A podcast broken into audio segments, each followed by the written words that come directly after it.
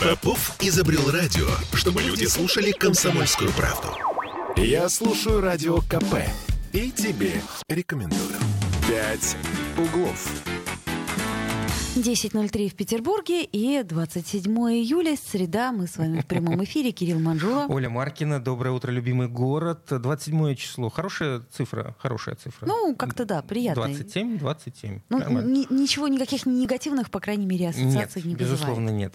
А, ну, коротко о том, о чем мы поговорим с вами сегодня. А, поговорим мы о том, как мы живем в постоянном стрессе, кто из, из нас, э, я имею в виду возрастные категории, какие больше всего этот стресс испытывают. Ну, еще мы сегодня поговорим об алкоголе, как это ни странно, и о том алкоголе, который будет продаваться в в точках общепита, в ресторанах наших петербургских, э, куда этот алкоголь в скором времени перестанет, э, точнее, уже перестал доставляться Словом, в, что мы в силу будем определенных пить? причин. Да, что мы будем пить? Воду будем пить. Видимо, да. Из-под крана причем. А, Вот. А также поговорим о том, а, насколько увеличится количество бездомных людей и что сейчас происходит в этой сфере. а уже увеличивается. И значительно увеличивается в двух э, крупнейших городах страны, в Петербурге и Москве. Я напомню, что мы в прямом эфире 655-5005, наш телефон. И если хотите, то звоните. Э, 8 931 398 92 92. Если хотите, то пишите. Ну, а сейчас э, что, начнем, наверное, с- со стресса? Начнем, наверное, со стресса. Мы все в таком стрессе живем, просто жуть. Вот российская молодежь живет... В... Российская молодежь живет в постоянном стрессе. Об этом э, в- в- свидетельствует опрос ЦИОМ. Выяснилось, что 57% россиян испытывали стресс в этом году. Больше всего стрессу были подвержены люди от 18 до 24 лет, аж 79%. Реже люди от 25 до 34.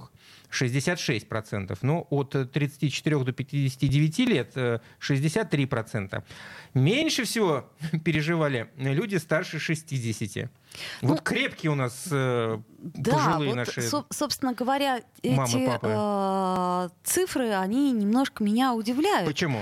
А, ну, у нас на связи... Потому что молодежь испытывает Да, стресс. почему молодежь испытывает такой сильный стресс? У нас на связи наш эксперт, психолог Сергей Савинов. Сергей, доброе утро. Доброе утро, Сергей. Доброе утро. Алло. Да-да-да, добрейшее утро, коллеги. Э, А, смотрите, э, значит, вот такая интересная ситуация получается, что э, 79% э, россиян от 18 до 24 лет испытывали стресс в этом году. То есть в процентном соотношении Нет, это тут- больше всего. Тут получается э, э, 79% от тех россиян, которые сказали, что они испытывали стресс. То есть, Ну, я- не да, не это всех я- россиян, да, да. это я к чему говорю? Из э, тех, кто действительно испытывал стресс. Это согласно опросу в ЦИОМ. А По какой причине молодежь э, вот оказывается настолько стрессонеустойчивая? Казалось бы, должно быть все Ну, наоборот. дело в том, что на сегодняшний день резистентные, то есть защитные механизмы а, организма и психики человека существенно на социальном уровне снизились. В первую очередь стоит сказать, что стресс, он а, вызывается двумя факторами. Либо невозможностью удовлетворить потребность, либо а, наличием какой-то неудовлетворенной потребности долгое время. И, к сожалению, а, молодежь в современном обществе э, обладает слишком низкими адаптационными способностями к изменению ситуации. Это с этим и связано. А с чем связано, что у них такие Сни- низкие... Почему снизилась, да? Да, почему? способность? То есть мы, короче говоря, гораздо более стрессоустойчивые. А почему они менее? Ну, дело в том, что жизнь нас потренировала, проведя через 90-е годы, через начало 2000-х. Сейчас жизнь стала более лучше по своему качеству и по своему уровню. У людей нет необходимости преодолевать те преграды, которые преодолевали э, люди в 90-е годы, опять же, повторюсь, в начале 2000-х. В связи с этим жизнь становится более размеренной, спокойной, и любая более-менее а, отклоняющаяся от графика ситуация начинает вызывать у человека стресс. Ага, просто они ме- менее подготовлены ко всему происходящему, а слава богу, такое, что происходит сейчас, происходит не часто, я бы сказал, очень редко, вот, поэтому они и не выдерживают, так я понимаю. Да, безусловно, вы все верно поняли. И стоит здесь еще сказать следующее.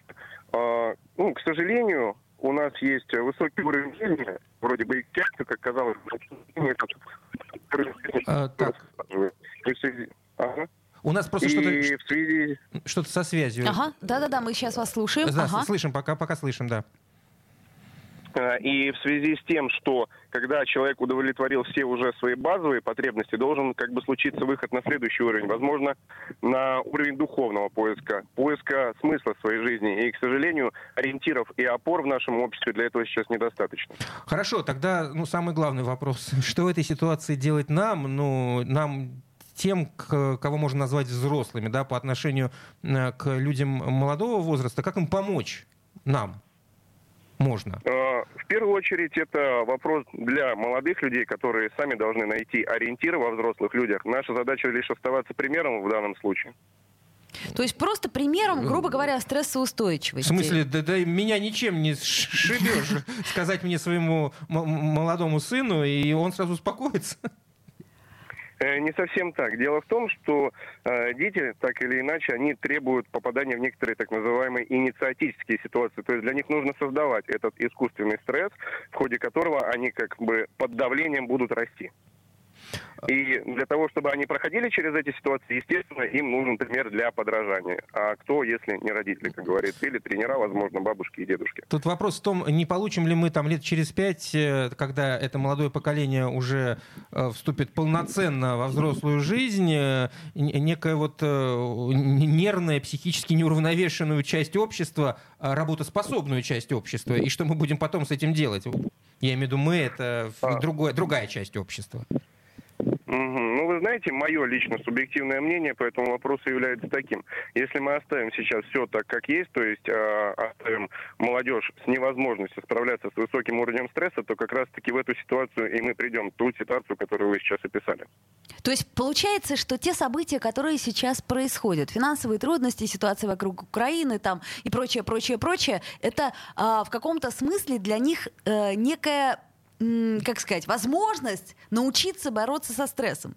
Я правильно вас понимаю? Да, все верно. Все верно. То есть процесс социальной эволюции предполагает, что в этой ситуации выживут все-таки умнейшие, сильнейшие, способные к быстрой адаптации. Это, это, вот я просто сейчас вас слушаю и ну, вспоминаю свою молодую жизнь, которая проходила как раз в 90-е годы. И что так э, вот мир устроен, что если э, не, не происходит ничего плохого, э, то мы и, собственно, не готовы жить в этом мире. То есть это полезно тогда, что э, какой-то стресс рано или поздно, ну, там, на, на, раз на поколение происходит. Ну, как-то вот, ну, не хотелось бы, чтобы и в дальнейшем так мы жили.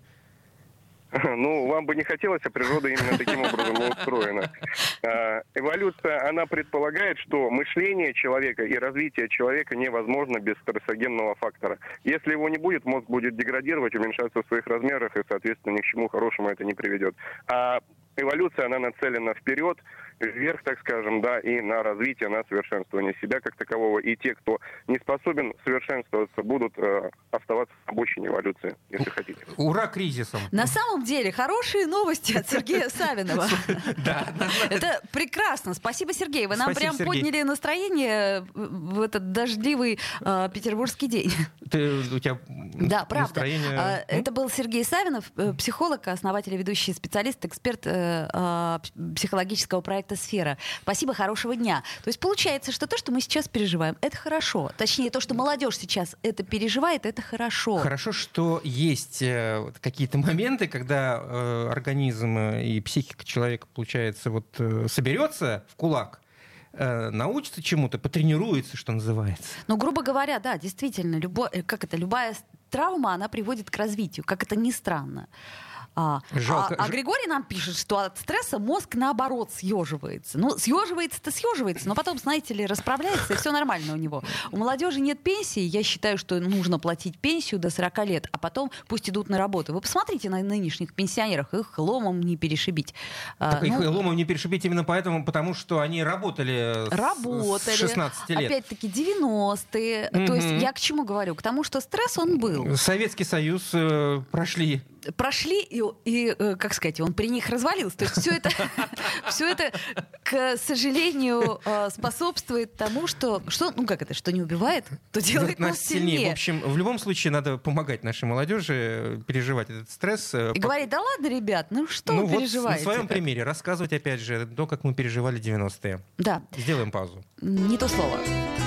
Человек и кошка плачут у окошка, серый дождик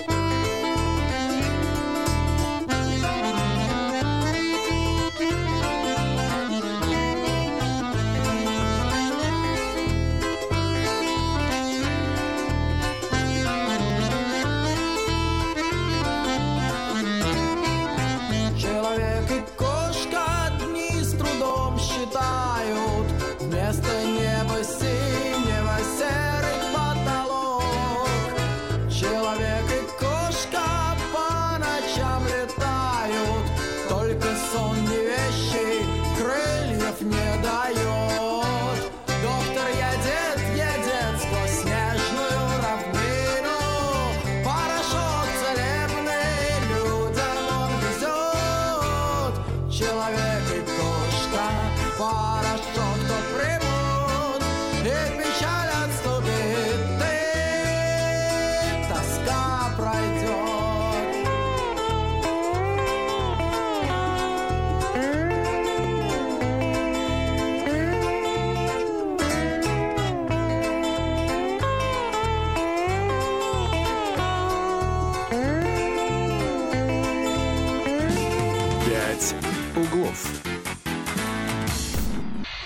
слушаю Радио КП, потому что здесь самые осведомленные эксперты. И тебе рекомендую. «Пять углов». 10.16 в Петербурге. Мы вновь возвращаемся в эфир. И От Кирилл стр- Манжула. Оля Маркина. Еще раз доброе утро. От стресса к пище. Ну, чем еще заедать стресс, как не пищей? Ну, А- кстати, стресс алкоголем лучше не запивать. Да, знаете, вообще Ну, э, хуже будет. алкоголь употреблять, мне кажется, нужно только в хорошем настроении, в хорошей компании, конечно же, хорошую Однозначно. закуску. То есть, когда все хорошо, сделать еще лучше. Но, возможно, в скором времени это сделать... э, Ну, если не- чуточку сложнее. Чуточку сложнее, чуточку дороже, прям скажем, заканчиваются... э, ну, Да. запасы алкоголя Ну, у рестораторов Короче наших. говоря, что рестораторы говорят, что запасы импортного алкоголя закончатся к августу-сентябрю. Извините, до августа осталось 4 дня. Ну, это я так, к примеру, да. А, вот. Рестораторы, конечно же, ждут параллельного импорта, но предупреждают, что ввезенный таким образом алкоголь а, станет, соответственно, а, дороже ну, процентов на 30, на 50. Но это не все проблемы, которые нас ожидают э, в, в ресторанах. А мы все прекрасно знаем, что Петербург считается в стране чуть ли не э, ресторанной столицей. Так ни много ни мало, хотя я не знаю уж по каким причинам. Э, говорят, в Москве их больше, я имею в виду ресторанов. Да, но они город-то у нас меньше. Ну, ну да, но они там такие все... Ну, неважно, не, не, не об этом речь. Так э, вот, э, скоро пища будет пригоревшая в ресторанах, потому что чинить оборудование будет нечем. А давай мы сейчас поговорим с нашим экспертом, Да. прекрасным Леонидом Гарбаром, ресторатором. Леонид, доброе утро. Леонид, здравствуйте. Доброе утро. Доброе утро. Ну, начнем, наверное, с хорошего, да, с алкоголя. То есть я к чему говорю? То, что закончится, это хорошо. Нет, подождите. Может быть, все это неправда. Может быть, не закончится. Может быть, что-нибудь придумаем. То есть Итак, у нас есть информация, что в петербургских ресторанах э, запасы алкоголя, которые были сформированы, видимо, до введения всех э, санкций, э, заканчиваются. И закончатся в ближайшее время. А далее импортозамещение, точнее параллельный импорт, который будет дороже на 30-50%. Так ли это? Или что-то в этом не то? Насчет того, что будет дороже на 30-50, не могу вам сказать. Но то, что какой-то параллельный импорт возникнет, и будут найдены новые, найдены новые такие логистические цепи, наверняка это будет. То, что того, что касается а, окончания запасов, они есть. Я не думаю, что так критично совсем, но согласитесь, что тот же хороший марочный виски, он пьется не так часто, как э, хорошая водка. А, кстати, да. Согласен, но есть, однозначно. но есть хорошее вино, да, хорошо, среднего, э, среднего сегмента вино, которое пьется достаточно э, часто, я так думаю. Да, ну, во всяком случае, последние несколько лет пришла неплохая замена из регионов России. А Крым в этом отношении помог тоже. Вот. И э, находит все-таки вот свиноторговли таких, знаете, обвалов, э, чтобы какая-то одна компания, у которой было много марок, Мгм. вина ушла, как это случилось с крепким алкоголем, Мгм. да, и вдруг исчезло там много брендовых напитков. Такого нет, потому что очень большое разнообразие и из разных стран. Где-то все-таки что-то находится. Будет просто длиннее и новые логистические цепи. Ну, то, что длиннее и- новое, всегда дороже, безусловно. Длиннее по поставкам. Ну, конечно. Мгм. Ожидание будет длинным. Мгм. Подождите, а может быть мы каким-то образом сможем заместить импорта, заместить крепкий алкоголь? Или это пока на уровне, э, так сказать, моих мечтаний? Да нет, попытки были, потому что тот же выдержанный, скажем, полугар, он мало отличается от хорошего выдержанного виски. Ну, И это... Старка, которая была у нас когда-то, она тоже к этому близка. Просто разная основа. Мы перегоняем все-таки из э, пшеницы и ржи, там, условно говоря, Мгм. а не из э, Мгм. Не из кактуса, условно говоря, да? и, да, или кактуса. Понятно. Ну, потребление не такое массовое все-таки. То есть это не, не- не настолько острая проблема, да? Вот сейчас это, как сказать, не проблема номер один, я бы так сказала. Для ресторанов.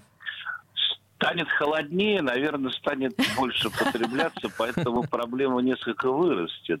Но вот, э, как всегда, летом, конечно, падение крепких напитков спроса в ресторанах, ну, только если в коктейлях. Коктейльный, самый лучший ингредиент коктейля во всем мире – это русская водка, потому что она не меняет ни цвет, ни вкус напитка, который хочет сделать бармен, а добавляет только крепость.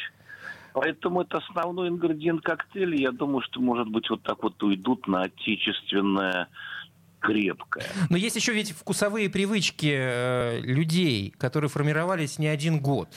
И они основывались, конечно же, на напитках, э, ну, далеко не на полугаре, я могу за себя говорить. Да нормальный полугар. чё? Ну, ладно, сейчас не об этом. Сейчас, сейчас, собственно, не об этом речь. А, и это тоже, наверное, какая-то... Ну, люди привыкли пить вот конкретно что-то, да, и когда они этого не, не находят, они э, как минимум расстраиваются. Это я так э- эфемизм Ну, я подобрал. буйства не будет или бунтов каких-то.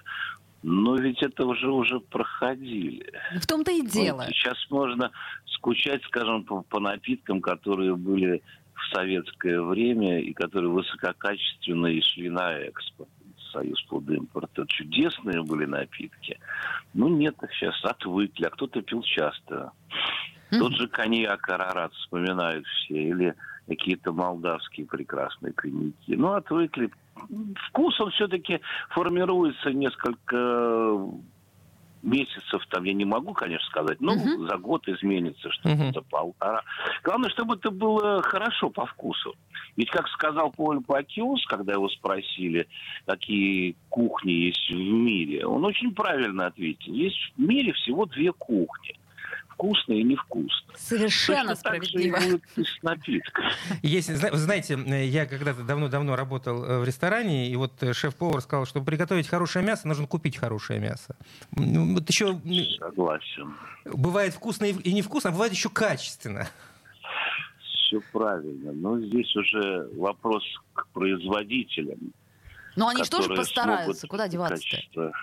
Хорошо. а, Иначе брать не будут. Вот в том-то и дело, я и говорю, что иначе не будут брать и будут гнать у себя дома прекрасный самогон и, так сказать, развлекаться крафтовыми напитками домашнего производства. яблок у нас много растет, можно еще сидр гнать. Ну, например. А, Вот в воскресенье пил потрясающий кальвадос домашнего. А, скота. во, опять же, груши, яблоки у нас вкусу. тоже... Вот, например, кальвадоса. Почему и нет? А, еще у нас к вам вопрос. Насколько я понимаю, э, у нас поставщики оборудования европейские, американские, которые вот, ну, для ресторанов, они не хотят э, обслуживать технику. которая стоит уже в ресторанах и время от времени ломается, но техника не вечная. Могут быть здесь проблемы. Ну, они будут, конечно. Тут нельзя от этого отмахнуться. Наладят связи, но это пройдет время. Хотя и, в принципе, оборудование будет приходить в негодность не сразу, не одномоментно же у нас все рухнет. Но проблемы будут. Во всяком случае, сейчас, на данный момент, вот те запчасти, которые были необходимы, я знаю, mm-hmm. тут по некоторым ресторанам, просто ожидание увеличилось там, скажем, с 45 с 30 дней до трех месяцев. Угу. То есть нужно на, на опережение да, работать? детали будут, да. Но, но, ну, за товарных запасов, наверное, больше смогут сделать. И все-таки будут искать параллельный рынок. Это просто тот, тот же рынок запчастей, скажем, но с другой стороны.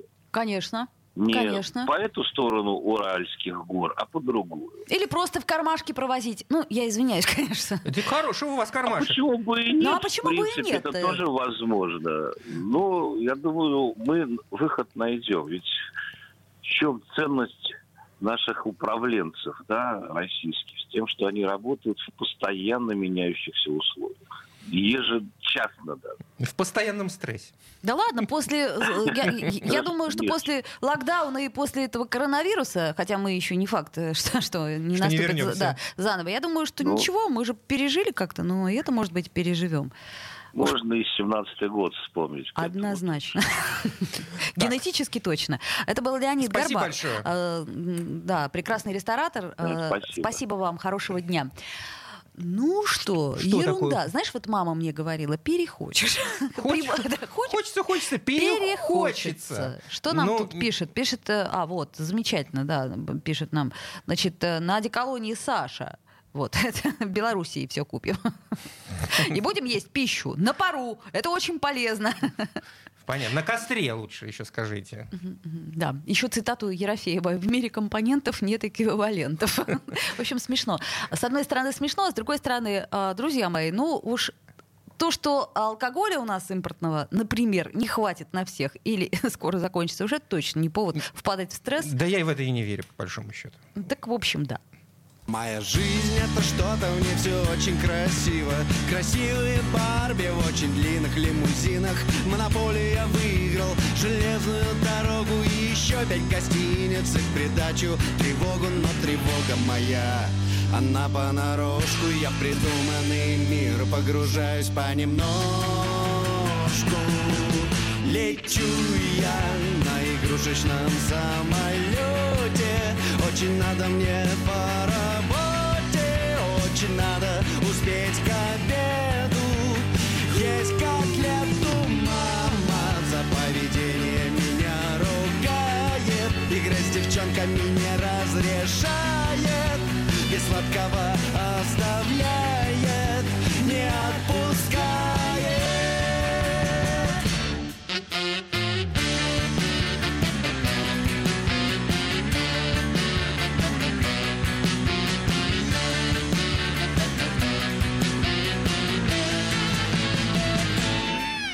Мой придуманный мир очень странная штука В нем чего-то я значу, а живу в нем Как будто много денег, игрушечных еще больше будет Я как будто вершитель не игрушечных судеб Все, что есть Пять углов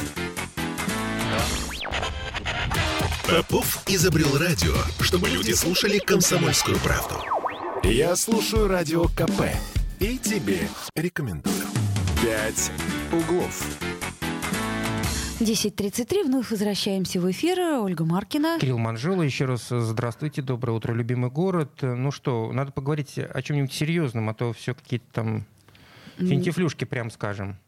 А, количество бездомных в Петербурге и Москве в этом году вырастет почти на треть, рассказал директор ночлежки Данил Крамаров в интервью «Собаки.ру». В Москве за последние 4 месяца количество обращений в организацию выросло на 60%. При этом многие из обратившихся остались без дома менее трех месяцев назад. А давайте мы попробуем связаться с э, директором а, московской ночлежки, московской да, ночлежки, потому что а, Данил Крамаров сейчас в отпуске, вот, и, а, собственно говоря, с Дарьей Бай... Дарья на связи. Дарья Байбакова, директор московского отделения ночлежки. Дарья, здравствуйте. Здравствуйте. А, вот Даниил рассказал в интервью «Собаке», что в Москве за последние 4 месяца количество обращений в организацию выросло на 60%. С чем связаны эти цифры? Люди за 3 месяца потеряли жилье, получается, за последние 3 месяца. Да, все действительно так. Э, количество обращений сильно выросло во все наши проекты в гуманитарной в большей степени. Это связано с сложным экономическим положением в стране, с тем, что люди теряют работу, а для многих людей, кто приехал э, в крупные города на заработки, а потеря работы сразу означает э, а, потерю возможности снимать жилье. Угу. И поэтому люди начинают на многом экономить, приходят э, за помощью э, за одеждой, средствами гигиены, за продуктами. Вот, поэтому это следствие ну, как бы в целом трудной ситуации в стране. Если говорить о возможностях э, негосударственных организаций, кое является ночлежка, э, тут, наверное, тяжело так резко отреагировать. Э, понятно, что ну, как-то аккумулировать средства в таком объеме за такой небольшой промежуток времени очень сложно, чтобы помогать этим людям.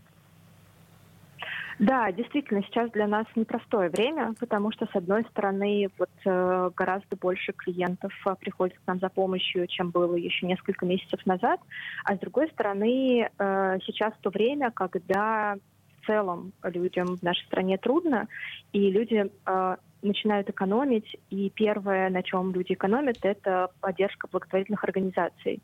И даже если люди не отказываются совсем от поддержки некоммерческих организаций, за что им огромное спасибо, но при этом люди, понятно, э, снижают сумму пожертвования или, например, там, раньше вы поддержали каждый наш, наш проект, а теперь думают, а какая возможность у них есть для, для участия.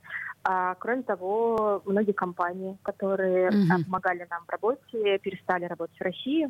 Угу. Некоторые просто взяли паузу, потому что они не очень понимают, как дальше будет складываться их работа. Все это вместе приводит к тому, что количество клиентов растет, а количество пожертвований, на которые мы работаем, падает. Вот, поэтому для нас сейчас то время, когда важно не просто сохранить все проекты, которые у нас есть, а увеличить их э, объем работы, чтобы любой человек, который к нам приходит, мог помощь получить, но при этом это сделать как-то так, чтобы в условиях вот этих снижающихся пожертвований, но мы знаем, что как бы важна не столько сумма пожертвования, сколько количество людей, которые участвуют в помощи. Вот поэтому мы стараемся рассказывать э, новым людям про нашу работу. Дарья, скажите, а если говорить об абсолютных цифрах, э, ну, видимо, вы владеете только по Москве, если владеете по Петербургу, тоже будем вам признательны. Сколько сейчас, э, вот по вашим подсчетам, бездомных в Москве и, возможно, в Петербурге? Э, знаете, э, к сожалению, никакой официальной статистики нет, угу. поэтому мы здесь полагаемся э, на те данные, которые есть у нас. А единственная официальная статистика, которая доступна, это данные по смертности. Вот. И в целом мы считаем, что в Петербурге порядка 50-60 тысяч бездомных человек, а в Москве больше 100. Понятно. Цифры такие, прям скажем, пугающие. А если говорить о ну, будущем, то есть э, об осеннем и зимнем сезоне, э, предвидится ли увеличение? Наверняка. Ну, в целом здесь, э, наверное, дело не только в сезоне, сколько в, а, в том, что, например, экономисты предвидят увеличение количество людей, которые потеряли работу осенью, uh-huh. а когда закончатся вот эти выплаты, например, компаний, которые а, ушли из России. Uh-huh. Есть прямая корреляция между бедностью и бездомностью, безработицей и бездомностью, поэтому здесь вот скорее мы ждем увеличения по этой причине. А что касается сезона, то э, холодное время года просто очень трудное для наших клиентов. Нужны специальные проекты, которые позволят людям ночевать в тепле и безопасности. А, и вот холодное время года – это то, что э, как бы больше всего связано с, со смертностью, с заболеваниями, с обморожениями. Вот поэтому мы, например, в Петербурге зимой в холодное время от, э, разворачиваем дополнительные проекты, которые называются «Пункт обогрева». Uh-huh. Это такие армейские отапливаемые палатки, где люди могут э, а, ночевать, э, чтобы не остаться э, зимой на улице.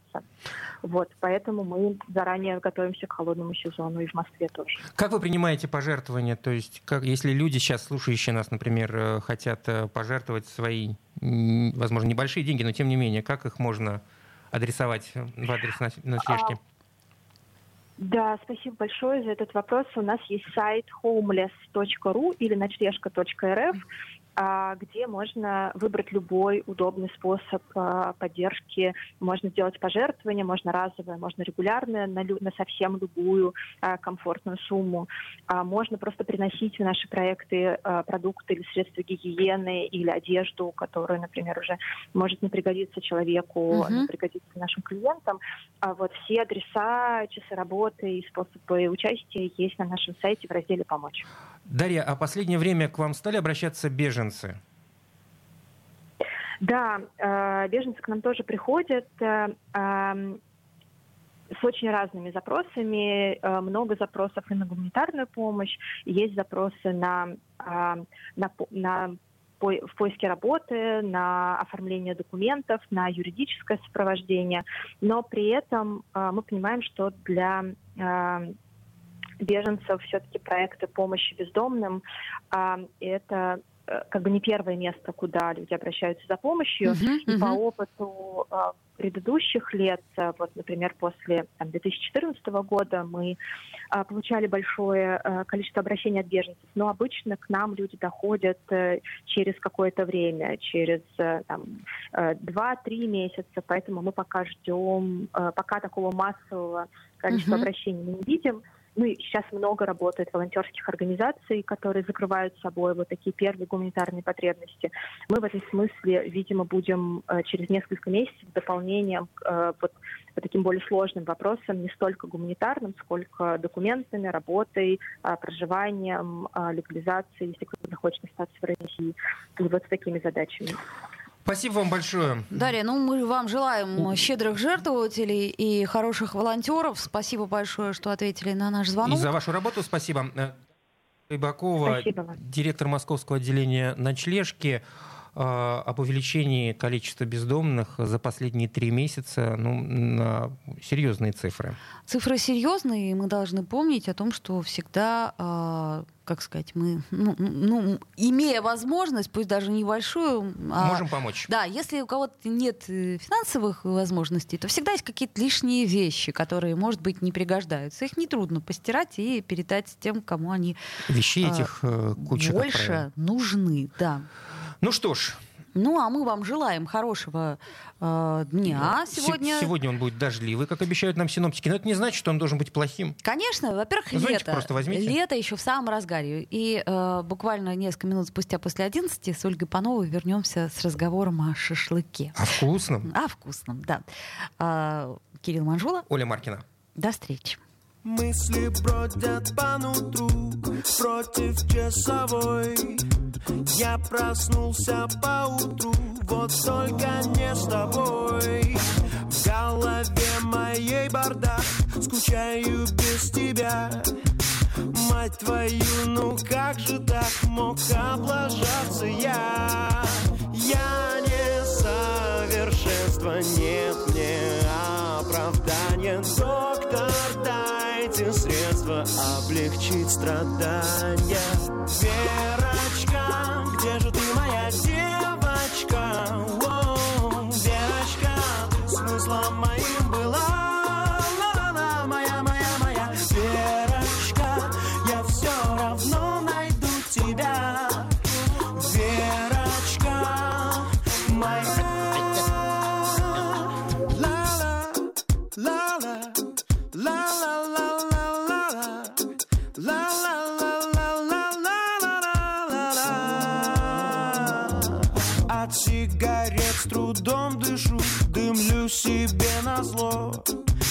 много мыслей в тишину, так крайне мало слов. Каждый мелкий свой косяк хочу исправить я. Какой бы ни был я чудак, я люблю тебя. Я не совершенство, нет мне